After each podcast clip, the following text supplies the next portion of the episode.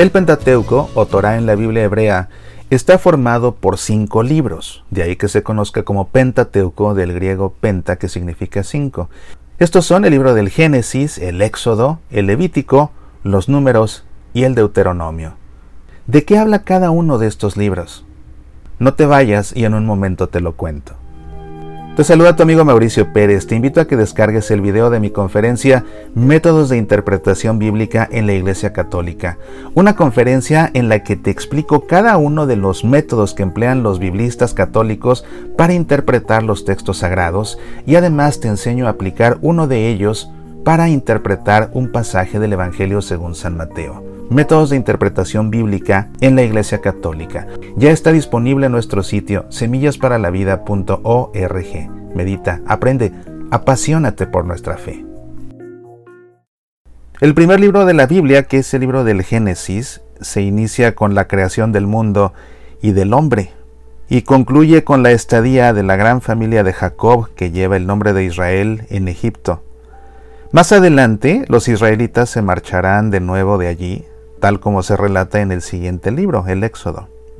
En los primeros once capítulos, el libro del Génesis pone el acento en la creación y en los hombres como conjunto.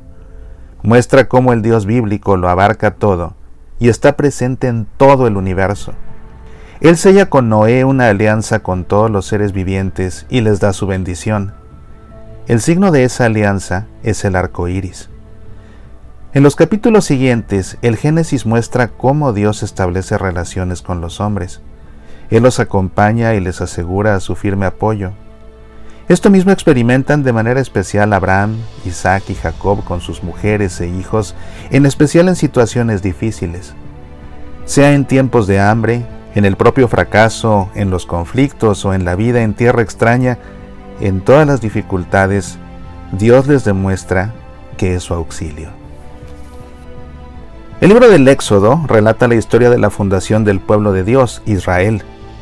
La familia de Jacob, a quien Dios cambió el nombre por Israel, se convierte en Egipto en un gran pueblo. Un nuevo faraón oprime a los israelitas porque son extranjeros. Moisés es salvado siendo un bebé. Dios le encarga liberar a Israel de Egipto. Esa liberación solo se alcanza después de una larga lucha de poder con el faraón. El pueblo de Israel celebra la primera Pascua, en hebreo Pesaj, y Dios conduce a Israel a través del Mar Rojo, en el que sucumbe el ejército egipcio. Israel celebra la victoria, pero pronto tiene que superar las primeras pruebas en el desierto. Cuando el pueblo llega al pie del monte Sinaí, Dios sella con ellos una alianza. Dios se aparece en medio de tormenta y terremoto y anuncia los diez mandamientos y otras leyes. Mientras Moisés está en el monte, el pueblo se fabrica un ternero de oro y lo adora.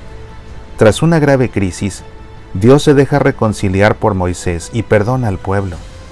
De ese modo puede construirse el santuario en el que Dios quiere acompañar a Israel.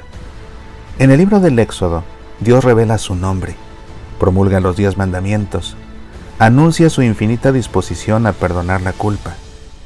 El libro del Éxodo muestra cómo Dios se empeña por nosotros los hombres, Dios quiere tener con nosotros un encuentro espiritual, pero interviene también de forma concreta en pro de la libertad política y de la justicia social.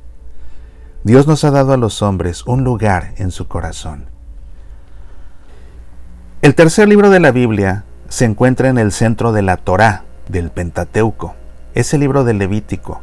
El nombre proviene de la tribu de los levitas, de la cual procedían todos los sacerdotes del pueblo de Dios. Todo gira en torno al encuentro con Dios, el sacrificio, los actos cultuales, los sacerdotes, las fiestas.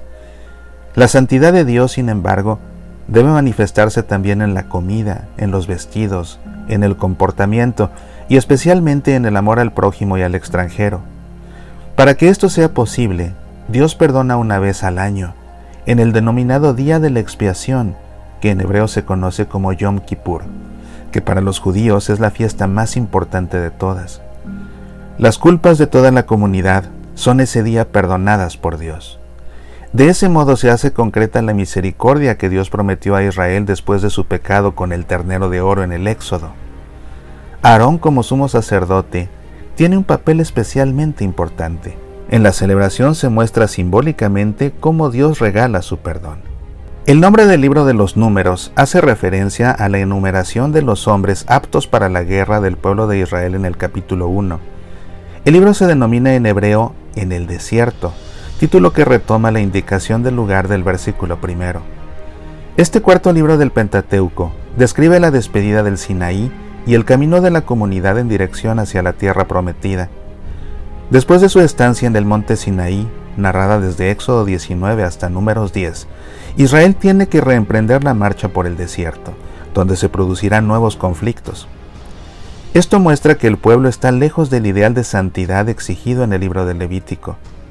Pero, a diferencia de las murmuraciones en el libro del Éxodo, aquí se desata una rebelión después del encuentro con Dios y del don de la ley. Sus consecuencias, por tanto, serán más duras que entonces. Antes de la partida, Dios da al pueblo indicaciones para una forma especial de dedicar la vida a Dios y una fórmula de bendición que deben pronunciar los sacerdotes, la denominada bendición sacerdotal, que ha tenido también fuerte influencia en la liturgia cristiana. A partir del capítulo 22, se va haciendo más presente la meta de la tierra prometida.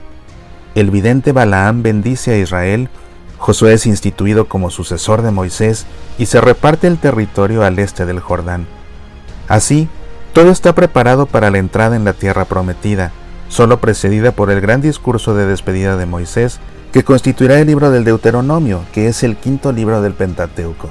En este libro Moisés pronuncia sus discursos de despedida del pueblo de Israel en el país de Moab, en la actual Jordania, poco antes de la entrada en la tierra que Dios había prometido a Israel.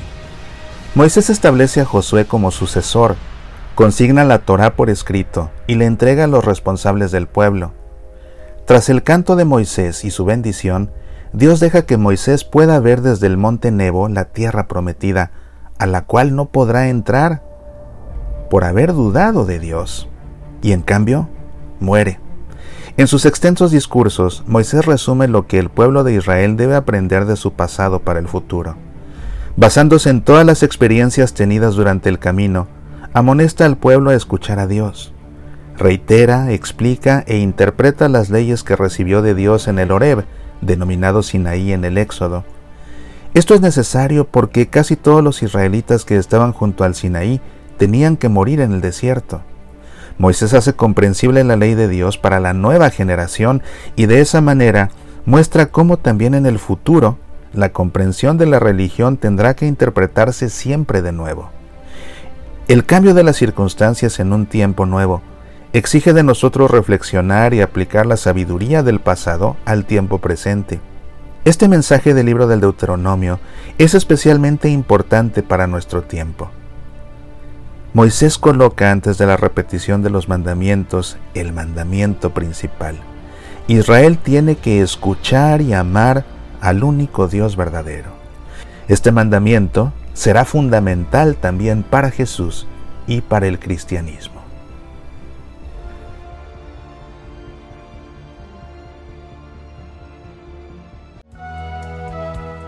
Soy Mauricio Pérez, estas son Semillas para la Vida.